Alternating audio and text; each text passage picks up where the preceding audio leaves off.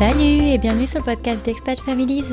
Aujourd'hui, on retrouve Hermano au micro, un papa franco-sicilien marié à une malgache vivant à Luxembourg City au Luxembourg avec leurs quatre enfants.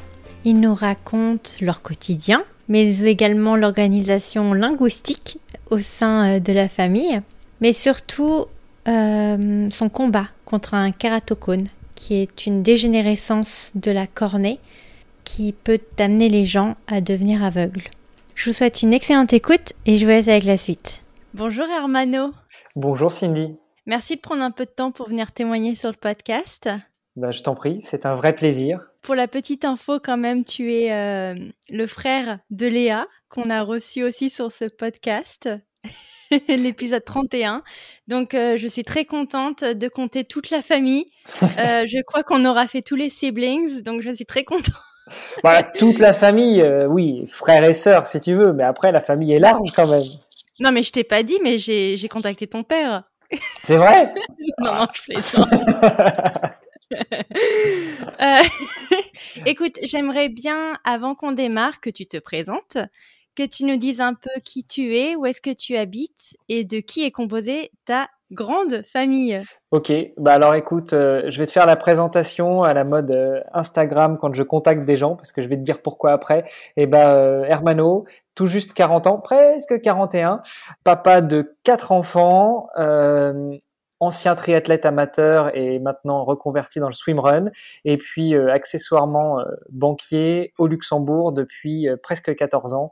Je suis aussi producteur de podcasts sportifs, donc je vais essayer d'avoir une diction assez claire et propre, comme j'essaie de les avoir sur mes podcasts.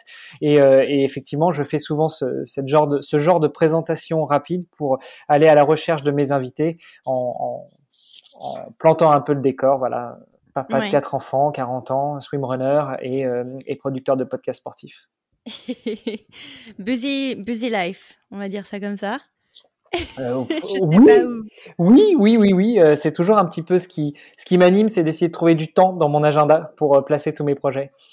Ouais, comme ce matin. Enfin, cet après-midi pour toi. Ce soir pour moi. non, merci beaucoup de, de, de, venir nous rejoindre sur le micro. Bah, du coup, on connaît ton background familial. Hein. On sait que tu es franco-sicilien et non pas italien. Ah, merci. Mon papa te remerciera s'il écoute cette interview. Euh, non, bah écoute, donc du coup, je te propose qu'on qu'on démarre avec une rétro euh, française, à savoir par exemple euh, comment tu as rencontré ta conjointe?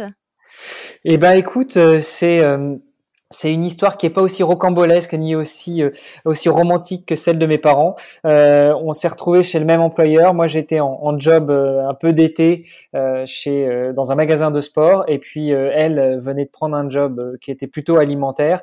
Et, et en fait, après deux semaines à se côtoyer, on a eu un, un, gros coup de foudre, presque, j'ai envie de dire, au premier regard. Et, et voilà, après après deux semaines, et eh ben on est euh, sortis ensemble, comme on dit quand on est jeune, et, et de là, et eh bien, a commencé toute l'histoire, et voilà, ça fait plus de 20 ans maintenant. Est-ce que tu peux nous dire, euh, parce que tu me l'as dit en off, mais euh, quel est le background culturel de ta femme? Euh, Mon épouse vient de Madagascar. Donc, euh, bah écoute, elle a, elle a un background culturel qui est plutôt lié à, à cette île de l'océan Indien, et elle est arrivée en France quand elle avait 18 ans. D'accord, donc j'imagine Attends, à Madagascar, ils parlent malgache, on est d'accord Ils parlent, euh, alors, ils parlent plusieurs euh, langues parce qu'à Madagascar, il y a plus de 18 ethnies et donc euh, autant de dialectes qui vont avec. Mais elle, elle a grandi principalement dans la capitale, donc elle parle très bien le malgache, la langue officielle malgache. Elle parle aussi des, des, langues de quelques ethnies, notamment celle de sa maman. Et puis, elle était au, au, lycée français, donc elle parle aussi extrêmement bien français et un peu d'anglais, un peu d'espagnol. Et puis, comme moi, bah, je parle italien avec les enfants, elle s'est mis aussi un peu à l'italien. Ouais, mais attends, pourquoi toi tu parles italien et ta sœur elle parle pas italien? Ah, mais ça, c'est toute l'histoire de notre famille. En fait, comme Léa l'a dit, euh, notre papa nous a pas appris l'italien. Euh, moi, je l'ai appris quand j'étais au, collège et au lycée. Et puis, euh, j'ai eu la chance de pouvoir euh, trouver un job en Italie pendant six mois. Et c'est là que je me suis lancé dans le bain. Je me suis dit, écoute, si tu y vas pas maintenant, Hermano, bah, tu iras jamais. Donc, j'ai commencé à parler italien. Je suis tombé sur des gens extrêmement ouverts, bienveillants, qui m'ont pris sous leur aile, qui m'ont non seulement appris le métier que je, que je faisais à l'époque, mais surtout qui ont été très patients avec moi pour me remettre un peu dans le bain de l'italien. Et depuis, bah, voilà, je peux, je crois que je peux dire que je suis bilingue en italien. Oh, mais alors attends, c'est quand même rigolo parce que donc ta sœur s'est mariée avec un espagnol, tu es marié avec une malgache, ouais. c'est dans la famille. Oui, oui, mais on est des citoyens du monde, on est des citoyens du monde. Très bien. Euh, donc comme tu l'as dit, ma sœur s'est mariée avec un espagnol et elle vit euh, aux États-Unis. Moi, je suis marié avec une malgache et on vit euh, au Luxembourg. Voilà, on est un petit peu, on est des, on est des, des citoyens du monde. C'est trop bien. Et alors, ok, donc j'imagine que la vie suit son cours. À quel moment vous décidez d'étendre la famille? Euh, assez vite en fait. Pour être euh, totalement transparent, mon épouse avait déjà un enfant quand on s'est rencontrés, qui avait deux ans, et, et en fait, voilà, je, moi, c'est mon fils. Il a grandi avec euh, avec nous. Je l'ai élevé. Euh, je l'ai même adopté par la suite. Euh, donc voilà, il n'y a pas de discussion à avoir là-dessus. C'est mon fils et c'est tout. Et et puis bah, deux ans après qu'on se soit rencontrés, on avait un projet de, de mariage. Mais entre temps, mon épouse est tombée enceinte. Donc déjà, notre fille est née pendant le, juste après le mariage. On s'est marié pendant que mon épouse était enceinte. Et puis euh, après, on a pris un peu de temps et euh, c'était juste après qu'on soit arrivé à Luxembourg. On se sentait bien, euh, détendu et, et, on a mis en route le numéro 3. Et puis bah, le numéro 3 qui était qui a eu quelques problèmes de santé, très allergique. On a mis longtemps avant de découvrir ces, ces problèmes et surtout savoir les traiter. D'ailleurs, je, je remercierai jamais assez le médecin des urgences qui nous a vus à ce moment-là. Ça faisait plusieurs fois qu'il nous voyait. On allait à l'hôpital tous les jours pour faire des séances de kiné, pour les traitements. À chaque fois, on nous disait, euh, et, crois-le si tu veux, mais on allait tous les jours aux urgences. Et à chaque fois, un urgentiste nous disait, ouais, bah, c'est juste une bronchiolite, quoi. Il n'y a pas quoi vous affoler. Euh, et puis, et puis un jour, bah, un des médecins euh, qui nous avait déjà, déjà vu aux urgences, qui est passé par là et nous a dit, mais non, je vous ai déjà vu, c'est, pas possible, c'est pas, c'est pas juste une bronchiolite. Et c'est de là qu'on a découvert qu'il avait des allergies. Et, euh, et, puis donc euh, ça nous a un petit peu refroidi, ça nous a un petit peu calmé sur sur faire un autre enfant. Et puis finalement, eh bien l'année dernière, le, miracle s'est produit et voilà, le quatrième est là. Ok, busy busy family, hein. quatre enfants. Donc les deux premiers sont nés en France, si j'ai bien tout compris, et ensuite, oui, tout à fait. vous avez décidé de partir à Luxembourg, au Luxembourg, c'est ça? C'est ça. Et quel âge avaient les enfants? Alors du coup quand vous prenez cette décision de partir Et pourquoi cette décision déjà de partir? Alors euh, les deux grands avaient 9 et 5 ans. Ouais. Euh, pourquoi cette décision de partir? Bah, Une opportunité au niveau du travail. Euh, je travaillais à l'époque chez Société Générale Security Services en France et, euh, et, on avait des envies de changement. Il y avait, euh, on, on m'a demandé de donner trois vœux, trois endroits où je souhaitais m'installer. J'avais mis en premier lieu l'Angleterre, après l'Italie et après le Luxembourg. Et, euh, et, finalement, le Luxembourg avait une possibilité euh, assez rapide. Et puis, je crois que j'ai bien fait parce que c'était en 2007. Euh, L'année d'après, même pas, six mois après, on était en plein dans le crack de 2008. Et je crois que si on avait été en Angleterre ou, ou en Italie, bah, on n'aurait pas fait longtemps, long feu. Et là, le Luxembourg était euh, finalement un, un choix un peu par un, peu par dépit, mais finalement c'était le bon choix.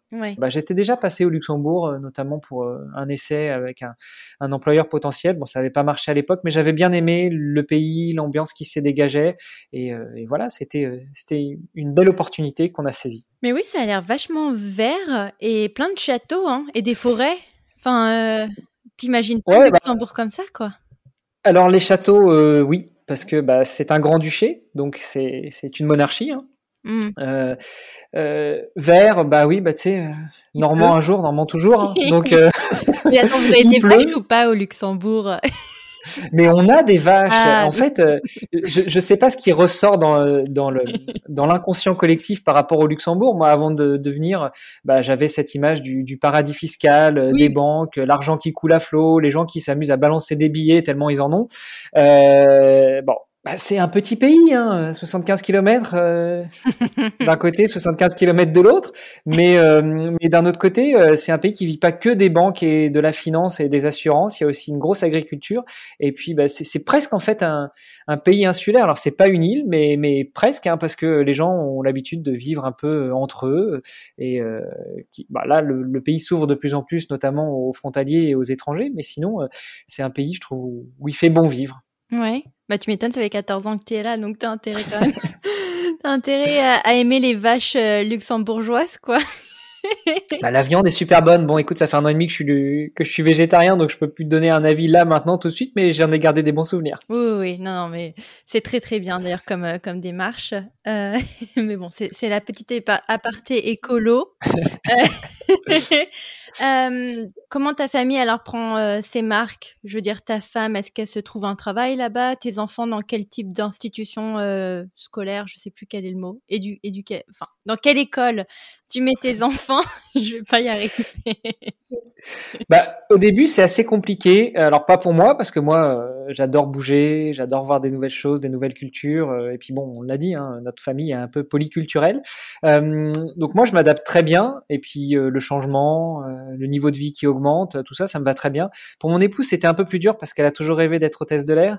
Euh, elle avait entamé une formation pendant qu'on était encore à Paris et euh, elle venait juste d'avoir son autorisation de vol. Elle était hôtesse de l'air stagiaire et là, j'ai annoncé que ce serait pas mal si on pouvait saisir cette opportunité et de bouger. Et donc au début, on s'est dit bon bah euh, ok, Luxembourg-Paris en TGV, c'est assez rapide, deux heures. Donc euh, pourquoi pas essayer que nous on s'installe officiellement à Luxembourg et puis elle, elle continue à faire des vols encore un peu euh, de Paris et après quelques années essayer d'obtenir une place chez Air France à, Metz en étant basée à Metz pour mmh pouvoir continuer dans son travail.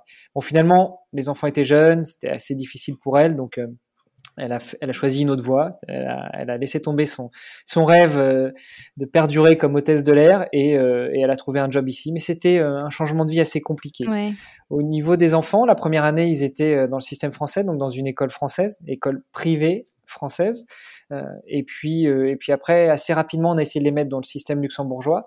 Alors, ça a bien marché pour notre fille moins pour notre fils parce que bah, à l'époque le système français était un peu plus évolué, un peu plus avancé et du coup euh, clairement il s'embêtait dans le système luxembourgeois même s'il devait apprendre une langue, ça l'avait pas ça l'avait pas plus gêné que ça et euh, donc lui est vite revenu dans le système français. D'accord. Et alors euh, en termes d'école, on, on, est sur des tarifs assez élevés, non J'imagine au Luxembourg par rapport aux écoles publiques? Ouais, ouais, ouais. Bah, les écoles publiques à Luxembourg, elles sont gratuites. Ouais, euh, c'est un pays très inclusif quand même. Hein. Il, y a, il y a une grosse communauté italienne, une grosse communauté portugaise, de plus en plus euh, de Français, de Belges qui s'installent dans le pays. Et donc les écoles sont assez ouvertes pour ça. Euh, et, euh, et donc c'est je crois que c'est assez sympa d'aller à l'école euh, publique luxembourgeoise. Alors après, euh, la langue d'enseignement, c'est du luxembourgeois. L'écrit euh, enfin les la, la, langue officielle écrite c'est l'allemand. Donc voilà, ça fait beaucoup d'ajustements pour des enfants. Euh, tu vois, à titre d'exemple, ma fille, quand elle est rentrée dans le système luxembourgeois, elle aurait dû rentrer en sixième, euh, pardon, en CP en France. Euh, donc euh, l'inspection académique à Luxembourg nous a autorisé à ce qu'elle rentre dans le système luxembourgeois, mais en reprenant en dernière année de maternelle. Et en trois mois, elle a donc, euh, c'est l'année où moi j'ai switché, où j'ai commencé à leur parler en italien. Mm. Donc en trois mois, elle a appris l'italien, elle a appris le luxembourgeois, elle a appris l'allemand et elle a commencé à balbutier un peu en anglais. Et ça à euh, 7 ans. Et attends, et ta femme, elle inclut le malgache ou pas dans, dans le lot? Non, non, non. Le plan, c'était de se dire, vu que les enfants sont attirés par les langues, et eh ben, euh, moi, je comprenais un peu le, le, malgache, mais surtout elle comprenait bien mieux l'italien. Donc, on s'était dit, dans un premier temps, je leur parle italien, et une fois qu'ils auront intégré ça, si le temps qu'ils comprennent bien, eh bien, euh, c'est mon épouse qui fera, si besoin, la traduction de l'italien vers le français. Euh, et, euh, et, après, on, switchera, c'est-à-dire que ce sera mon épouse qui leur parlera en malgache et moi qui ferai la traduction si besoin. Mais finalement, on a juste opté pour la première étape. On n'a pas fait la deuxième qu'elle leur parle en malgache. Waouh. Bah oui, j'avais rien demandé, donc euh, ils s'y sont adaptés assez facilement, tu vois, finalement. C'est dingue, ouais. Je suis super content. Elle a pas eu genre euh, de, je sais pas, maintenant, bon, ça fait un peu de temps maintenant, mais euh, ouais, c'est bien aménagé à, tout ça, à toutes ces langues, d'un coup, boum. Oui, bah, au début, euh, les deux premiers mois, c'était un peu dur. Je me souviens, donc elle est rentrée en septembre à l'école luxembourgeoise. à Noël, euh, la prof nous recevait en disant bon bah Eva, c'est un peu dur, elle a du mal à se mettre au luxembourgeois. Si à la rentrée après les vacances de Noël, donc en janvier, euh, elle s'y est pas adaptée, il faudra qu'elle retourne dans le système français.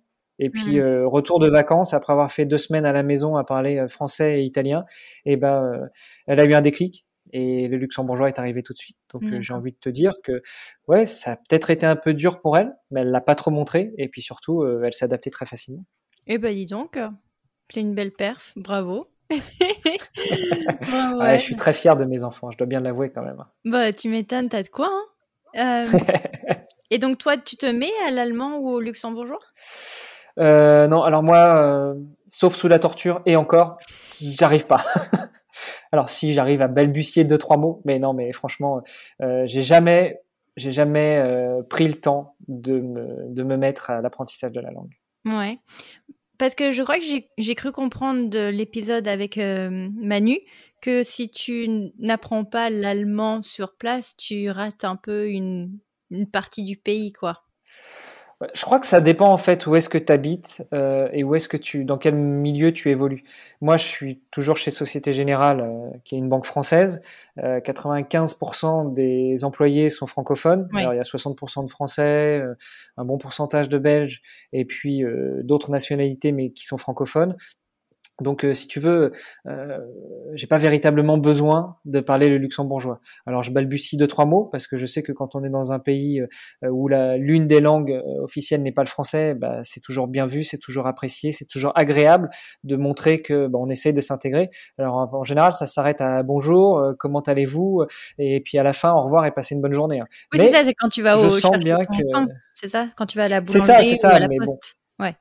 Après, tu sais, c'est un pays, euh, comme je le disais, très inclusif et où euh, le français, l'allemand, le luxembourgeois et l'anglais sont enseignés à l'école primaire dès le plus jeune âge. Hmm. Et donc, c'est sûr que euh, les luxembourgeois ne sont pas toujours des, des, des, des gens qui maîtrisent parfaitement bien les trois autres langues que le luxembourgeois. Mais ils arrivent à se faire comprendre, ils arrivent à comprendre et, et je pense que c'est ça l'essentiel. Alors écoute, Manu n'a pas voulu nous dire à quoi ressemblait l'accent euh, anglais de quelqu'un qui parle, enfin d'un luxembourgeois, est-ce que toi tu peux nous faire une petite... Euh, non, écoute, je serais bien incapable parce que je suis très mauvais pour imiter les accents. Euh, mais, mais toujours est-il qu'au niveau de l'accent, en général, ils sont quand même très très bons. Après, c'est plutôt sur la partie euh, grammaticale euh, et autres où bah, des fois il y a quelques lacunes, mais j'ai envie de dire quand on est français, hein, on est un peu mal placé pour parler de, de, de la maîtrise des langues. Non, non, et puis c'est surtout impressionnant quand tu penses aux, aux assistantes euh, à l'école ou aux instits, quoi. Enfin, je veux dire, elles doivent, se, elles doivent apprendre trois, quatre langues, les nanas, quoi, ou, ou les messieurs. Ah oui. oui.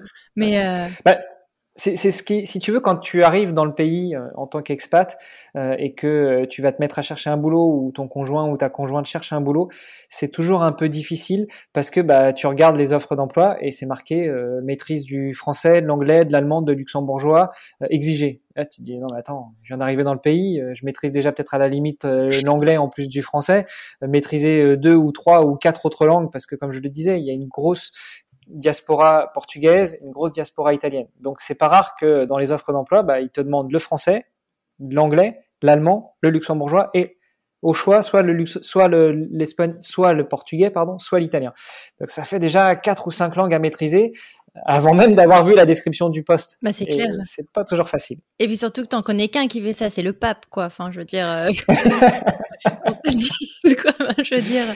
non, je t'assure que si tu viens au Luxembourg, tu verras qu'il y a beaucoup de gens qui sont polyglottes. Euh, mais moi, vous me le vendez à fond. Hein. Franchement, pour avoir vu des petites photos sur Google et tout, euh, ça a l'air vraiment magnifique le Luxembourg. Hein. C'est magnifique. Franchement, moi, je, je m'y trouve très bien. Alors, forcément... Non, il pleut beaucoup. Oui, il pleut beaucoup. Disons que c'est un... humide. C'est humide. C'est humide.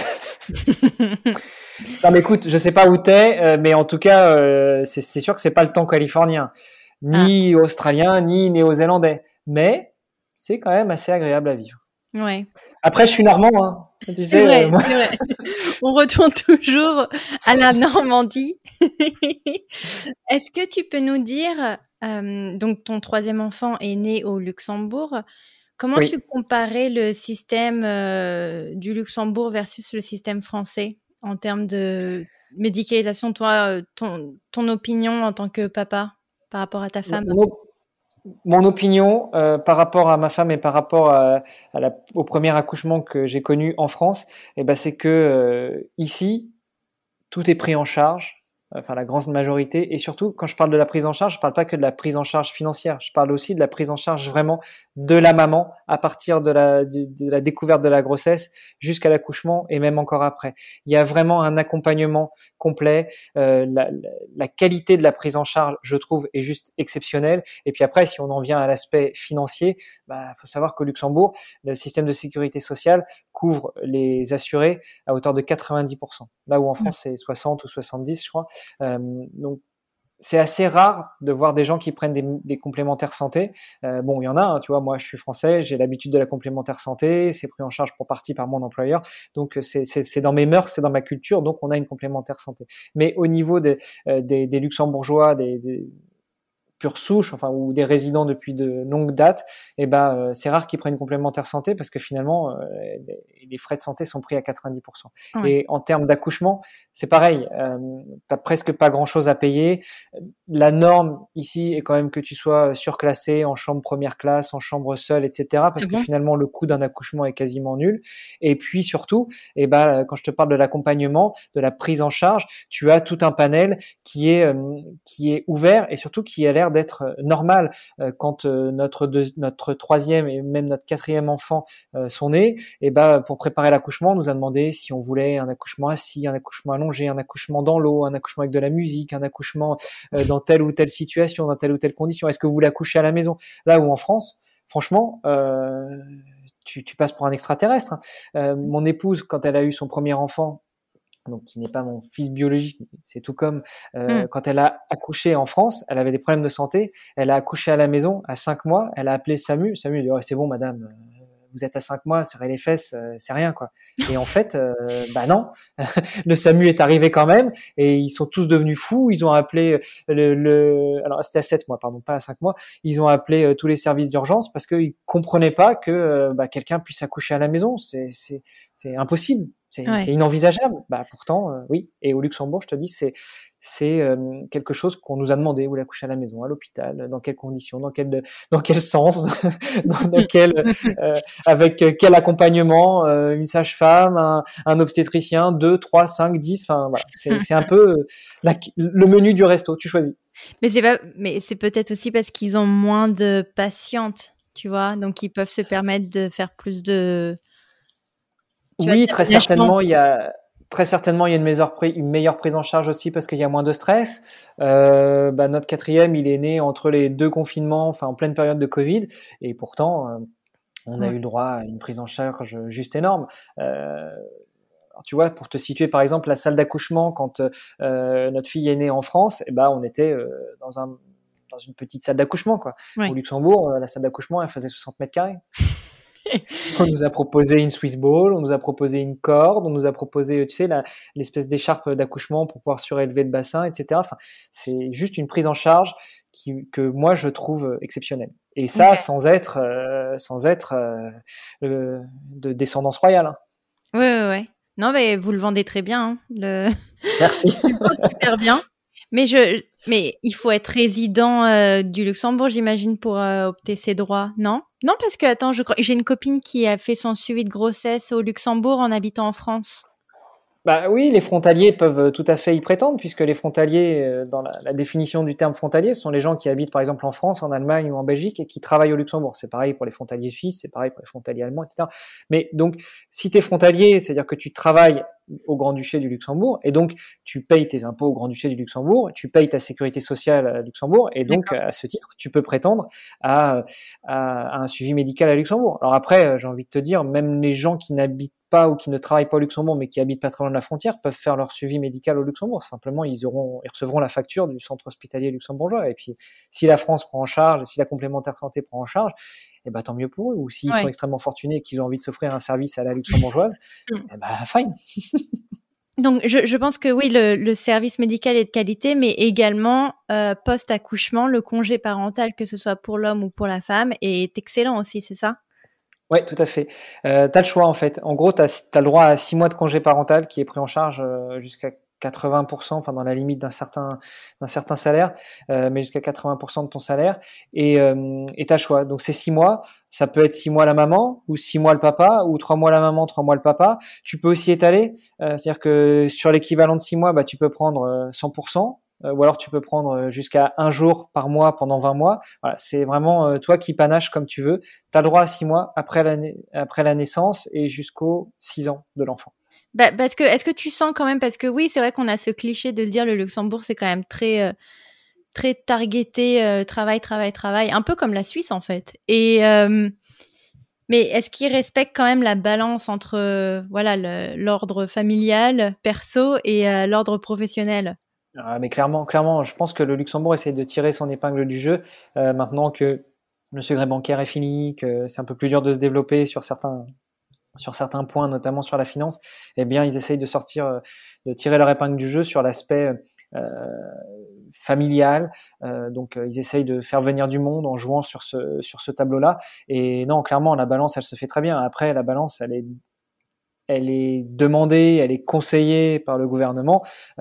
ça reste aussi aux employeurs de jouer leur rôle là-dedans. Au Luxembourg, on n'a pas de 35 heures de RTT de machin, c'est 40 heures. Et puis s'il y a des heures sup, bah, les heures sup sont payées. Euh, il est pas rare que euh, les gens commencent à 8 heures et à 17 heures ils soient tous partis.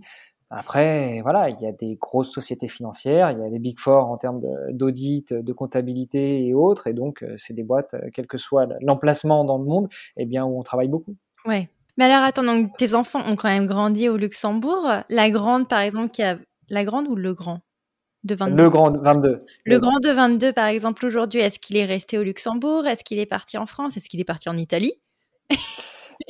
Il, est, il, a fait, euh, il a fait un an d'études post-bac en France et puis finalement il est vite revenu à la maison parce qu'on est bien à la maison.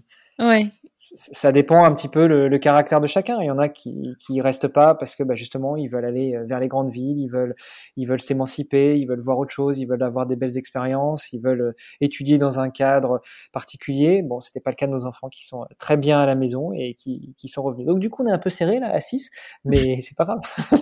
C'est une sacrée organisation. Du coup, comment vous comment vous gérez quatre enfants euh, à la maison en ayant tous les deux full time jobs? Comment vous faites? Quelle est la eh recette bah, bah, C'est ce que je te disais tout à l'heure. On essaie de trouver des creux dans les agendas pour, euh, pour gérer tous les projets et surtout gérer la famille d'abord.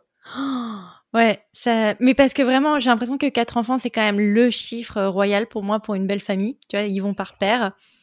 Mais, euh, mais ouais, c'est tellement d'organisation. Je... Bah, je... je suis assez d'accord avec toi, surtout quand ils sont rapprochés. Les nôtres, je le rappelle, 22, 18, 11 et 0. Donc, tu vois, on a eu le temps de, de s'adapter, de s'y faire. Et puis, c'est vrai que les grands aident beaucoup. Hein, quand euh, quand euh, maman a besoin de se reposer et que moi je suis au travail, et ben la grande ou le grand s'occupe du petit frère qui a, qui a six mois. Donc, euh, tu vois, c'est pas comme si on avait trois, quatre gamins très rapprochés. J'ai un copain des quasiment quand il arrive au Luxembourg, il a fait ses trois enfants dans un mouchoir de poche et c'est dur. Ah, ça, c'est dur. Ouais, ouais, bah oui, parce que je me dis bon, c'est quand même. Euh, tu me disais, ils peuvent les, ils peuvent aider euh, la maman sur euh, sur les deux derniers, mais oui, c'est aussi peut-être le bénéfice de les avoir eu plus tôt. c'est ça, c'est ça. Mais ouais, non, c'est rapproché. ça a l'air d'être d'arriver avec son challenge, mais comme je le dis à plein de copines, parce que je suis sur le point d'en avoir deux under two, c'est uh-huh. tu vois, nous on n'a pas, j'ai pas eu la, la chance de goûter à cette lueur de liberté, tu vois. je me dis, moi, je les enchaîne, tac, tac, tac. Et puis comme ça, dans, dans 4-5 ans, euh, je vivrai, je, je retrouverai social.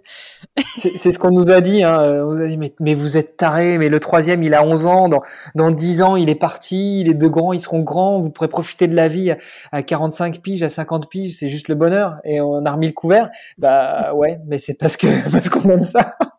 Bah oui, j'aimerais bien qu'on revienne un peu sur euh, en, rétro, en fait sur euh, début 2008, oui. où en fait tu m'expliquais en off que tu as eu de gros problèmes de santé.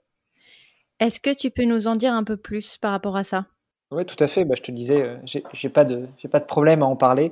Donc, euh, on arrive au Luxembourg fin 2007, euh, fin 2007 jusque mi 2008, tout se passe très bien au bureau. Je m'éclate, je travaille en shift. Ça veut dire que je travaillais, je travaillais de 16 h à, à 1 h du matin. je peux en profiter pour faire plein de sports. Je me mets à me mettre dans des objectifs sportifs assez élevés. Donc vraiment tout va bien. 2008, euh, mon épouse tombe enceinte euh, de numéro 3 de Mauro. Et puis euh, bah là, je commence à avoir besoin d'aller voir un ophtalmo parce que j'ai l'impression qu'il y a quelque chose qui va pas bien. Tu vois, j'ai du mal à regarder parfois les chiffres au bureau. J'étais contrôleur sur certaines choses et donc j'avais besoin de voir les chiffres bien et ça commençait à devenir difficile. Je confondais les 6, les 8, les 0. À la télé, j'avais du mal à voir les détails quand des trucs étaient écrits. Et puis bah, l'ophtalmo me prend en charge. C'était quelqu'un un peu compliqué en allemand. Il faut passer des étapes, des checklists, des machins ça a mis six mois. Puis il me dit, ah, bah, ah vous avez un problème au niveau de la cornée. Ouais, ouais. Bah, purée. Il dit, vous avez un problème au niveau de la cornée.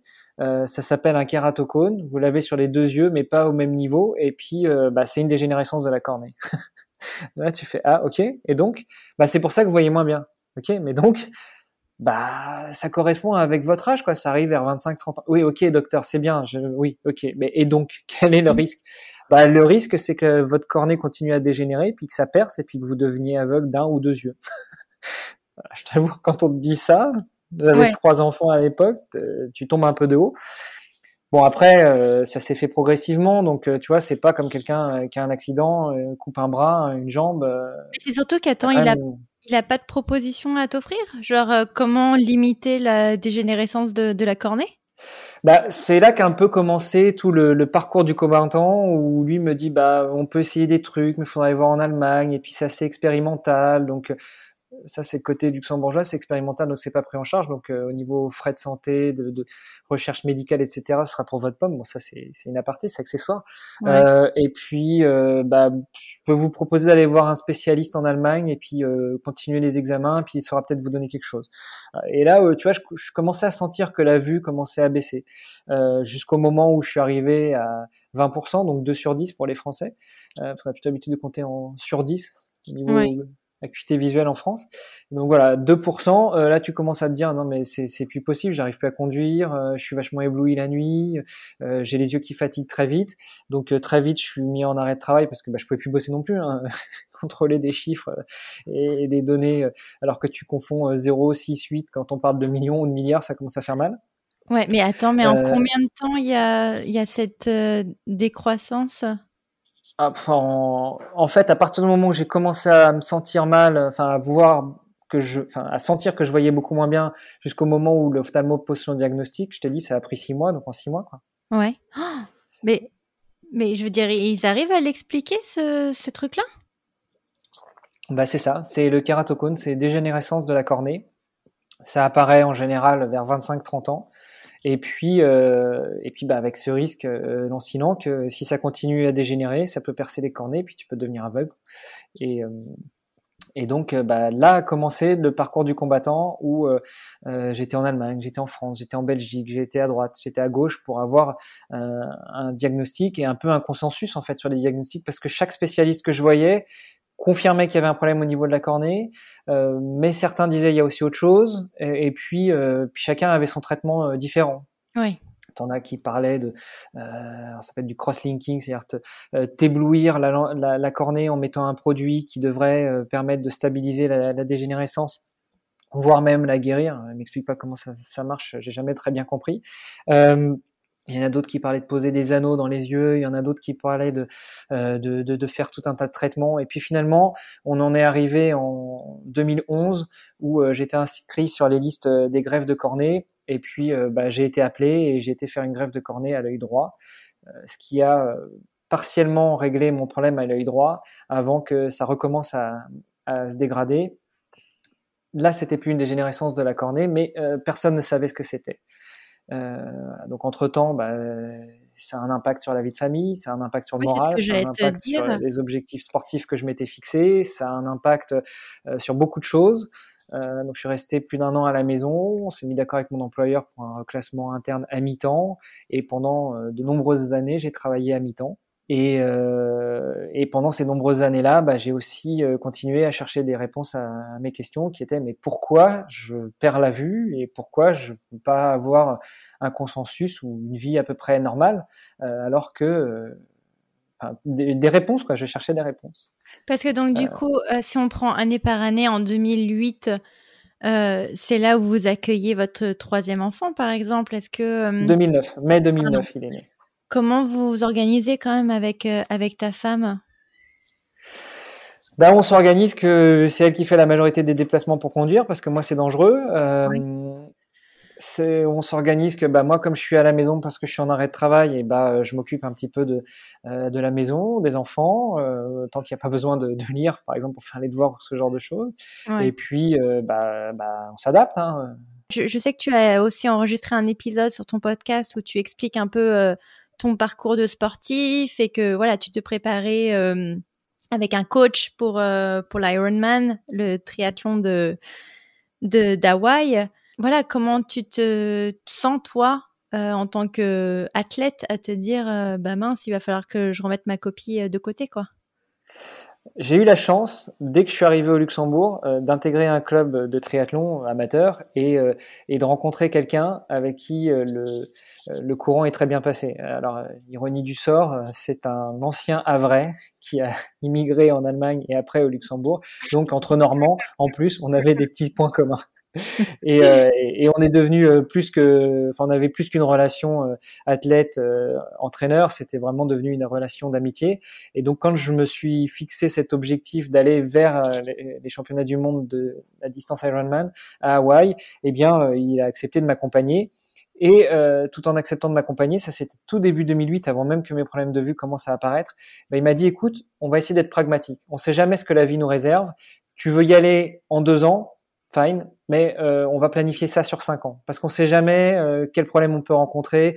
Euh, un coup dur, euh, finalement la prépa est pas bonne, finalement tu n'arrives pas à te qualifier parce que pour aller sur les championnats du monde il faut réussir à se qualifier, donc ça veut dire qu'il faut faire un ou d'autres course distance Ironman et faire un temps, c'est un peu comme un concours et être parmi les meilleurs et donc avoir le droit de payer ton billet pour aller à Hawaï. Mm. Et donc il m'a dit on sait jamais ce qui peut se passer. Donc partons plutôt sur un objectif 5 ans.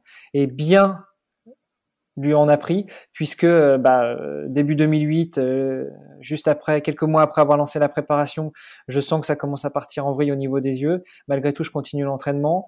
2009, ça devient juste impossible de travailler. Malgré tout, je continue quand même à m'entraîner parce qu'en courant et en nageant, bah, j'arrive quand même à y voir assez.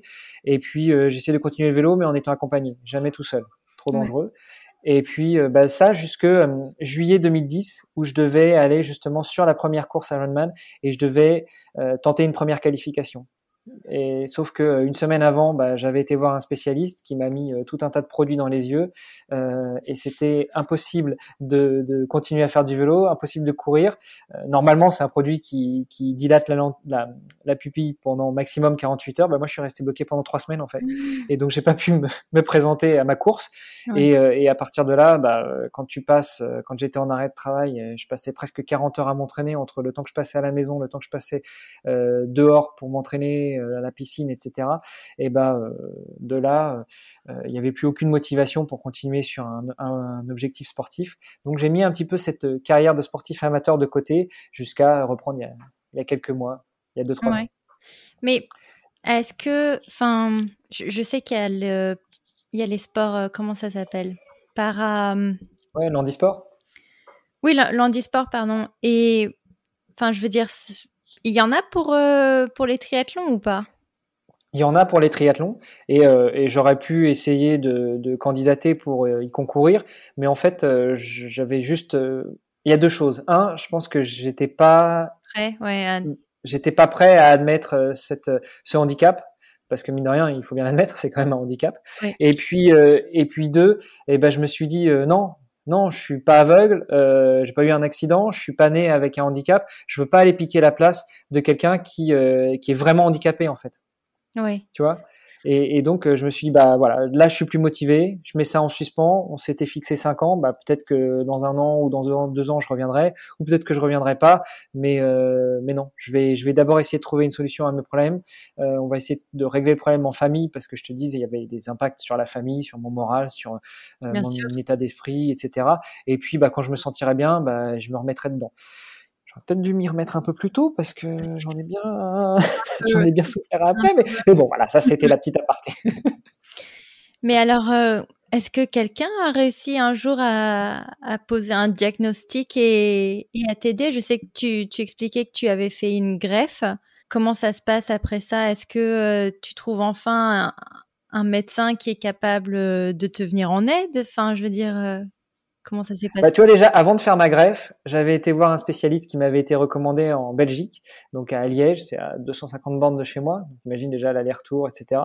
Euh, Je vais là-bas, je vois le spécialiste, spécialiste me dit, ah, moi je sais ce que vous avez, vous avez un problème au niveau du cristallin. D'accord. Donc on peut vous proposer une opération. Bon, euh, l'impact, c'est qu'on va changer votre cristallin, on va mettre un cristallin synthétique. Euh, l'impact, c'est que euh, vous pourrez plus euh, voir de loin ou de près en fait. Vous choisissez, vous voulez voir de, bien de près avec vos yeux, mais pas de loin, donc il faudra mettre des lunettes, ou alors euh, bien de loin, mais pas de près, donc il faudra mettre des lunettes. Ok. Bon. Euh, donc on, en discute avec mon épouse en famille et puis on se fixe sur l'opération en se disant écoute si c'est une solution, euh, je préfère autant avoir 90% d'acuité visuelle mais mais avec des lunettes et recouvrer la vue quoi parce que quand je te dis que j'avais 20% d'acuité visuelle c'était avec correction. ah oui, ah, je croyais que c'était sans naturellement entre guillemets quoi. Non, non, donc, euh, euh, donc euh, on se fixe là-dessus et puis bah quelques semaines après, je vais au rendez-vous avant le, le, rendez-vous pré-op avec l'anesthésiste et puis après je devais voir revoir le médecin en question qui devait m'opérer, le chirurgien. Donc de bol, le chirurgien n'était pas là, donc je vois son son chef de service qui m'ausculte et qui me dit bon. Ouais, bah, je sais pas ce que mon médecin a vu, moi je le vois pas, mais oh, on a dit qu'on allait vous ouvrir, on va ouvrir puis on ira voir quoi. Donc déjà, ça m'a un peu calmé tu vois, au niveau de la recherche des infos. Puis évidemment, tu imagines bien que j'ai dit non à l'opération. Ouais, tu m'étonnes. D'accord, je vais pas aller me faire charcuter.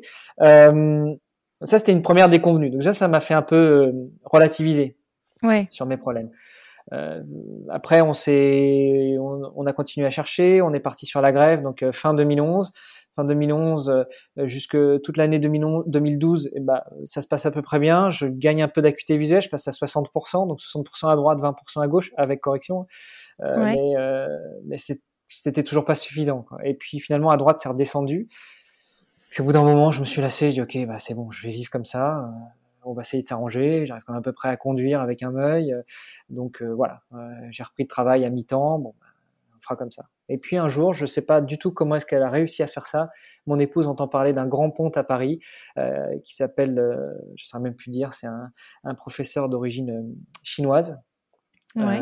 Et, et puis elle, décroche le téléphone, elle appelle, elle tombe sur une secrétaire super aimable, super adorable, super gentille à l'hôpital américain de Neuilly, qui lui dit bah oui j'ai une place la semaine prochaine. Ça vient de se libérer, si vous voulez, votre mari vient. Bah, on a pris le billet de train, j'y suis parti. Ouais. Et le gars, on discute un peu, je lui raconte mon histoire. Je suis arrivé avec un gros classeur avec euh, toutes, mes, toutes mes analyses, etc. Il m'a dit, je, pour l'instant, votre classeur, je le mets de côté. Je regarderai ça tout à l'heure. Je vais vous ausculter. Puis il m'ausculte, et puis on discute, et puis il me raconte que il a soigné euh, les plus grands chefs d'État, les plus grands diplomates, les plus grands patrons, et puis que là, euh, il devrait être à la retraite depuis 15 ans, mais finalement, il aime son job, donc il continue à bosser. Ouais. Il plante le décor. Tu dis, mais, mais, mais comment j'ai fait pour avoir un rendez-vous avec ce mec-là Il m'ausculte, et il me dit, euh, écoutez, vous faites ce que vous voulez, mais moi j'ai un conseil à vous donner, arrêtez de chercher. Vous avez effectivement un problème au niveau de la cornée, une dégénérescence qui va peut-être continuer à dégénérer encore un peu, mais vous avez un autre problème qui est physiologique avec votre œil. Arrêtez de chercher. Ça va continuer à dégénérer. Habituez-vous à ça. Apprenez le braille si vous voulez. Vous finirez peut-être aveugle un jour, mais arrêtez de chercher. C'est le meilleur conseil que je puisse vous donner. Après, je peux vous donner un autre conseil, c'est d'aller voir ma consoeur, qui est euh, ophtalmo et contactologue, donc spécialiste de l'adaptation des lentilles. Elle a fait des miracles avec des patients à moi. Je suis persuadé qu'elle va vous trouver une solution. Ça a pris deux ans j'ai encore un peu d'émotion dans la voix. Ça a pris deux ans, mais elle, a, elle a réussi à m'adapter des lentilles. Maintenant, avec mes lentilles, je vois à 120% et je retrouve une vie euh, normale. Et je suis tellement heureux. C'est dingue comment elle peut faire ça, c'est dingue. Des lentilles. Euh, bah, en plus, tu penses que des lentilles, normalement, c'est pas autant. Euh, tu vois, c'est pas agréable à porter, c'est plus de boulot que de porter des lunettes, quoi. Bah, c'est c'était très dur déjà pour réussir à adapter les bonnes lentilles parce qu'en plus j'ai un, problème physiologique à l'œil euh, qui fait enfin tu vois j'ai trois problèmes à l'œil qui fait que j'ai du mal à, adapter certaines lentilles on a essayé longtemps avec les lentilles rigides donc des morceaux de verre que tu te mets dans les yeux euh, et c'était assez difficile et entre temps eh ben la recherche sur les lentilles et notamment les lentilles spéciales pour mon problème de vue lié à ma dégénérescence de la cornée ont bien évolué. On a réussi à adapter des lentilles souples qu'un laboratoire suisse a sorti il y a, il y a deux ans. Et, euh, et voilà, ça, ça, marche super bien et je suis, euh, euh bah, je suis euh, un homme nouveau. C'est trop bien. Mais alors attends, C'est quand même dingue parce que je sais pas, je pense que des les, les, lentilles de contact en général te dessèchent l'œil, tu vois. Enfin, je veux dire, c'est pas agréable à porter en général, tu vois. Alors c'est pas toujours agréable. Moi je dis c'est lentilles spéciales, c'est des lentilles qui posent sur tout l'œil et, et, donc ah. qui apportent quand même une certaine une certaine perméabilité à l'air.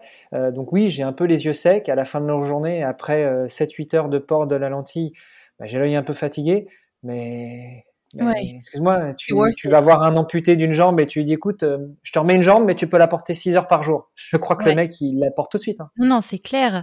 Et alors, attends, donc c'est des lentilles que tu, tu dois changer tous les soirs ou je veux dire alors je les enlève tous les jours, je peux pas dormir avec parce que c'est pas des lentilles de nuit, euh, mais euh, mais je les change. C'est des semestriels en fait, donc tous les six mois je les change.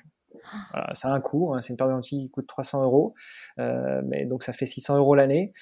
C'est pas pas bien pris en charge, mais euh, mais bah voilà quoi, c'est c'est le coût pour recouvrer la vue. Ouais, non c'est clair et puis recouvrer une une vie somehow normale quoi. C'est ça exactement ouais. Mais alors attends, aujourd'hui euh, donc tu peux reprendre une activité professionnelle, tu peux reprendre euh, une activité sportive, tu peux reprendre euh, un équilibre avec ta famille. Je veux dire, quel est, c'est voilà, c'est un tout quoi. C'est ça a changé ma vie du tout au tout.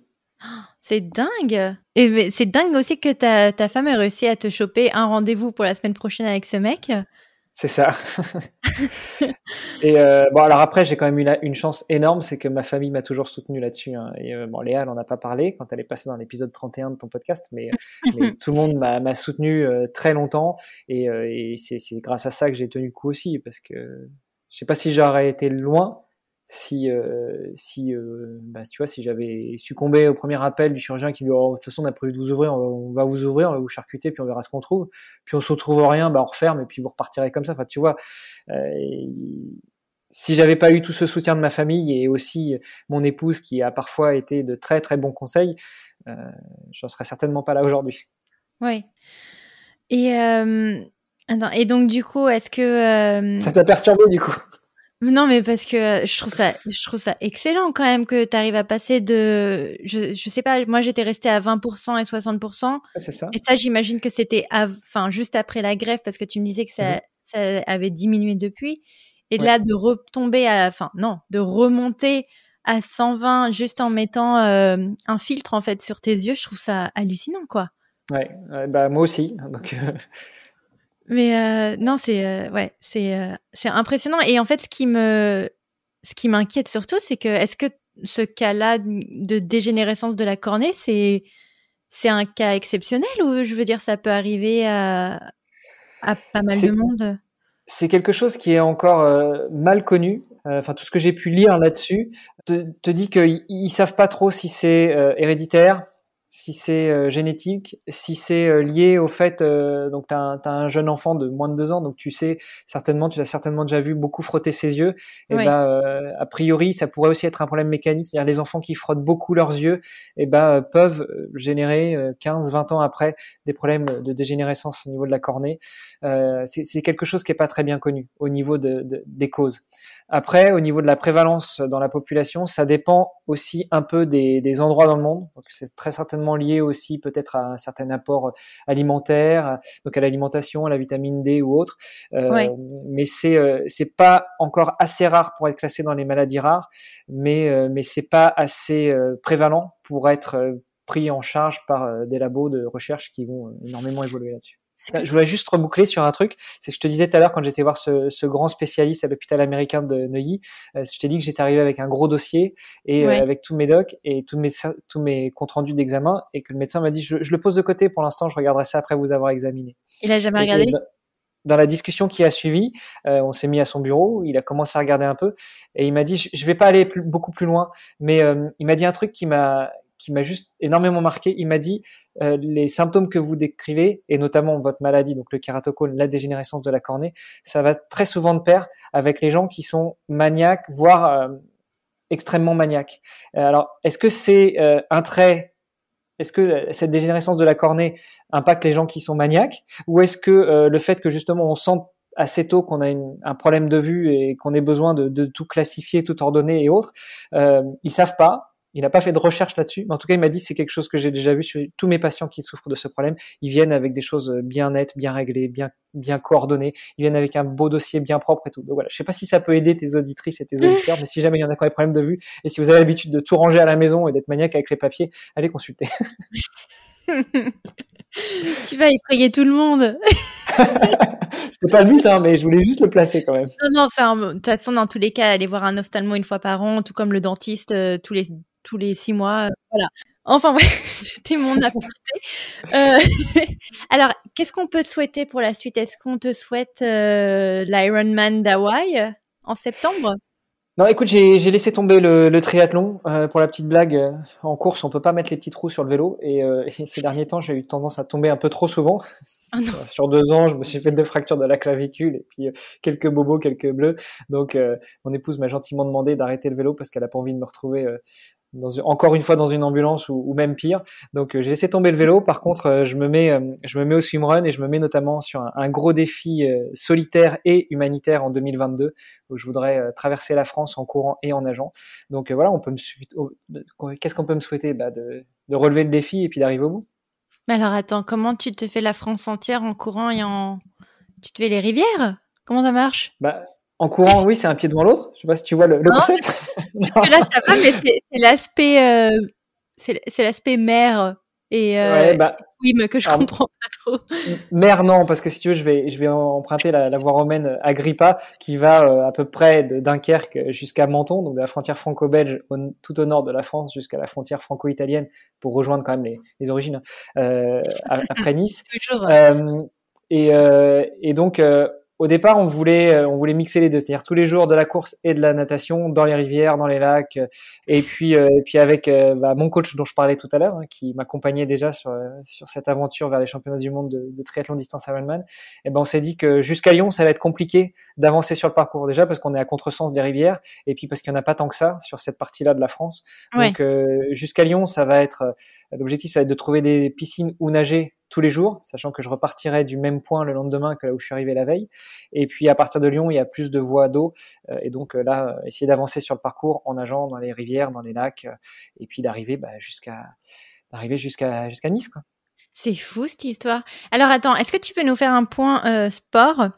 Ouais. Parce que je, moi j'étais persuadée qu'un triathlon, tu Attends, c'est quoi? C'est tu fais le vélo, ensuite tu cours, après tu nages. Parce que je me suis dit bon, après être réchauffé, tu peux aller dans l'eau, alors que pas du tout. Apparemment, l'eau, le, le swim arrive avant, c'est ça? Ouais, c'est presque ça. Les, trois sports, tu les as, mais en réalité, c'est natation, vélo et course à pied. Et puis, euh, bah, c'est vrai qu'on a parlé beaucoup d'Ironman, mais on n'a pas parlé de la distance. Donc, la distance en Ironman, c'est 3,8 km de natation que t'enchaînes tout de suite après. Hein. Tu prends pas un café, hein. tu sors de l'eau et puis tu vas vers ton vélo. T'enchaînes sur 180 km de vélo.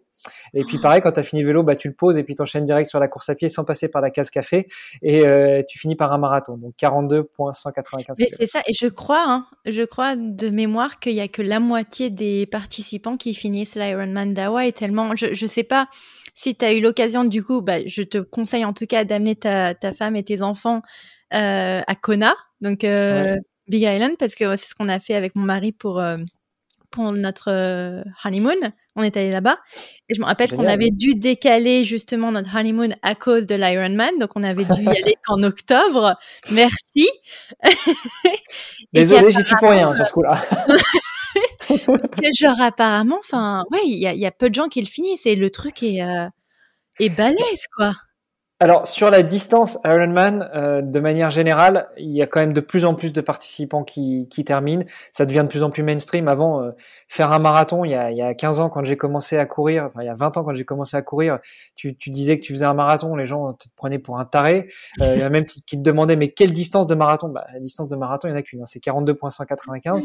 Euh, c'est devenu vachement mainstream le marathon. Euh, maintenant, tu n'as qu'à voir le nombre de participants qu'il y a. À New York, il y a plus de 100 000 participants. À Paris, il y a presque 50 000 participants. Donc c'est c'est assez normal finalement pour un sportif de courir un marathon. Euh, et l'Ironman, ça commence à prendre le même chemin. Il y a, il y a je sais pas combien de courses par an euh, au, format Ironman, sachant qu'Ironman c'est un label, hein, mais il n'y a pas que Ironman qui fait des courses de cette euh, distance-là. Euh, et, euh, et, sur chaque Ironman, tu as 1500, 2000, 2500, 3000 personnes qui concourent. Donc il y a quand même un paquet de monde. Il y a de plus en plus de gens qui finissent aussi parce que les techniques d'entraînement évoluent de plus en plus, parce que mmh. la littérature devient de plus en plus accessible, parce que bah, avec les réseaux sociaux avec euh, toutes les nouvelles technologies, on apprend beaucoup plus facilement, euh, etc. Après, sur le label Ironman et en particulier sur euh, Kona, donc sur, sur les championnats du monde qui ont lieu à Hawaï tous les ans le deuxième week-end d'octobre, eh bien il y a un temps limite. Il y a un temps limite, alors on pourra revenir sur l'histoire ou alors on pouvait écouter mes podcasts, j'en parle souvent. Mm-hmm. Mais je l'ai placé. Hein. non mais fais-toi ta petite pub, hein, fais-toi plaisir. Alors vas-y. Non non mais vraiment. Alors attends. On est sur euh, sur un podcast de sportif, donc clairement, je ne fais pas partie de ta target. J'en suis désolée, mais j'ai appris plein de choses en écoutant ton histoire à toi. Euh, donc tu tu tiens un podcast euh, lié au sport, c'est ça? Ouais, alors j'en tiens trois en fait, j'en produis trois. Le premier c'est c'est Nakan que je fais avec euh, Greg du qui édite le blog Nakan, mais là j'ai rien à voir avec le blog, mais c'est un blog spécialisé dans, dans les objets connectés euh, pour le sport. Et donc on s'est mis ensemble et on a créé ce podcast qui s'appelle le podcast de Nakan. Euh, Greg est en Suisse, moi je suis au Luxembourg et on fait ça en français quand même. On épargne vos, vos chastes oreilles pour les francophones. donc toutes les deux semaines on parle d'un sujet lié au sport, à la préparation sportive et et au sport d'endurance en particulier et plus précisément souvent sur le triathlon. Là, on va lancer une série sur le trail. Donc voilà, si ami trailer, si tu nous écoutes, viens nous écouter. Euh, je nous écoute là dans, dans Expat Families. Euh, J'en ai un autre qui s'appelle Dans les vestiaires, où là, euh, je vais interviewer les grands noms du sport, de l'exploration ou de l'aventure euh, pour savoir comment est-ce qu'on vit de et par sa passion. Donc, euh, de manière assez simple, pour simplifier, c'est comment tu finances ta carrière de sportif de haut niveau, comment tu finances ta carrière d'explorateur.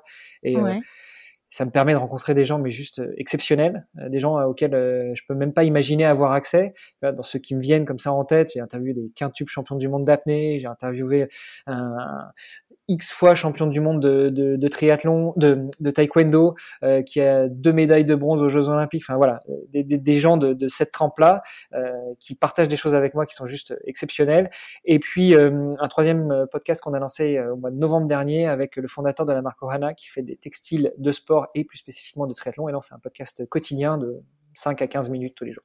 Waouh Plus quatre enfants, plus plus quatre enfants, plus quelques projets, plus euh, plus euh, mon projet Agrippa 2022 qui sera traversé la France euh, en 2022. Donc, je te dis, on essaye de trouver des créneaux dans l'agenda. La vache, tu dors la nuit, t'arrives à dormir? En ce moment, c'est dur, mais... non, mais alors, est-ce que tu aurais des, des conseils à offrir à des gens qui, voilà, qui comme toi voient un un problème de santé les impacter, voir un peu euh, leur euh, santé se détériorer. Enfin, je veux dire, est-ce que tu euh, aurais des conseils à, leur proposer? Le premier des conseils que je pourrais donner, c'est de prendre les choses avec stoïcisme. C'est de se dire que de toute façon, tu ne peux pas impacter les choses sur lesquelles tu n'as pas la main. mon problème de vue, au début, j'ai cherché dans tous les sens à savoir quel était le problème et comment le résoudre. Mais en fin de compte, euh, personne n'est responsable de ça, si ce n'est euh, la génétique ou je ne sais quoi. Donc, euh, déjà, prendre les choses avec avec avec du recul et de se dire, bon, voilà, j'ai un problème, ok, et essayer de voir les choses par étapes, d'aller voir un spécialiste, de se poser, de discuter, d'échanger, d'essayer de comprendre quel est le problème, d'essayer de comprendre la solution qui est proposée, euh, mais sans sans tirer euh, de tous les côtés euh, et en, en, attendant de voir où est-ce que la balle va tomber. Non, essayer de viser juste et de, de faire les choses posément, de prendre le temps. Je sais que parfois dans, on est prêt, dans la précipitation de essayer de comprendre d'où vient le problème, on essaie de taper à toutes les portes et d'avoir des, réponses. Mais moi, mon conseil que je donnerais, c'est vraiment euh, prendre les choses posément, essayer de comprendre quel est le problème euh, auquel euh, nous présente et quelle pourrait être la solution. D'en parler avec sa famille, ses amis, ses proches, de ne pas hésiter, surtout maintenant avec les réseaux sociaux, avec Internet, avec autres, d'aller regarder, d'essayer de comprendre, de poser des questions à des gens qui visiblement aurait, traversé le même problème, serait passé par la même traversée du désert pour essayer d'avoir des retours d'expérience. Et encore une fois, pas se jeter partout dans tous les sens en même temps, mais focaliser sur le problème qu'on nous annonce et essayer de comprendre quels pourraient être les impacts de, de la solution qu'on nous propose et puis euh, et puis euh, ouais échanger avec ses proches et surtout euh, ne pas se dire bah merde ça y est je suis handicapé ça y est c'est la fin de ma vie c'est la fin du monde non en tout cas si on prend mon exemple il y a des solutions et puis c'est pas parce que bah on n'y voit plus bien ou on n'y voit plus c'est pas parce qu'on a eu un accident et on nous coupe une jambe deux jambes bah, les bras que que la vie s'arrête non on a toujours un cerveau on a toujours de quoi réfléchir on a toujours de quoi profiter de la vie et donc faut croquer la vie à pleines dents mmh. C'est un beau message. J'aime bien. Merci. Rempli d'optimisme. C'est très très bien. Euh, non, bah écoute, moi en tout cas, je, te remercie Hermano pour euh, pour ton témoignage. Euh, mais merci de prendre un peu de temps dans ton agenda. c'est toujours un plaisir d'échanger avec des podcasteurs. En plus, en étant podcasteur moi-même, je sais à quel point ça peut être compliqué. ouais, non, en tout cas, je, te remercie beaucoup. Et puis, on fait bien entendu un petit coucou à Léa et à toute la famille. Je sais pas qui écoute du coup dans la famille. et, euh, et oui, et je te tiens au courant pour ton père. Ça va, pas de souci. Alors, écoute, tu m'as dit en off d'essayer d'être euh, correct et de pas dire trop de gros mots. Alors, mon père est un amoureux de la langue française. Il la maîtrise extrêmement bien, mais dans les extrêmes aussi. Alors, si tu veux pas de gros mots, je te déconseille d'aller l'interviewer. non, mais je, je cut, je cut. Au pire, euh, sur une heure d'enregistrement, on pourra en tirer 30 minutes. Oh, je sais même pas, hein. ça va être beaucoup de jump cut, hein. ça va pas être super. non, je te taquine, papa, si tu m'écoutes, c'était pour rire. On t'aime, papa. non, bah, merci beaucoup, Hermano. Merci beaucoup. Je t'en prie, c'était un plaisir. Voilà pour cet épisode. J'espère qu'il vous aura plu. N'hésitez pas à venir nous rejoindre sur les réseaux sociaux, notamment sur Instagram, pour poursuivre la conversation. Moi, en attendant, je vous dis à la semaine prochaine pour un prochain épisode. Ciao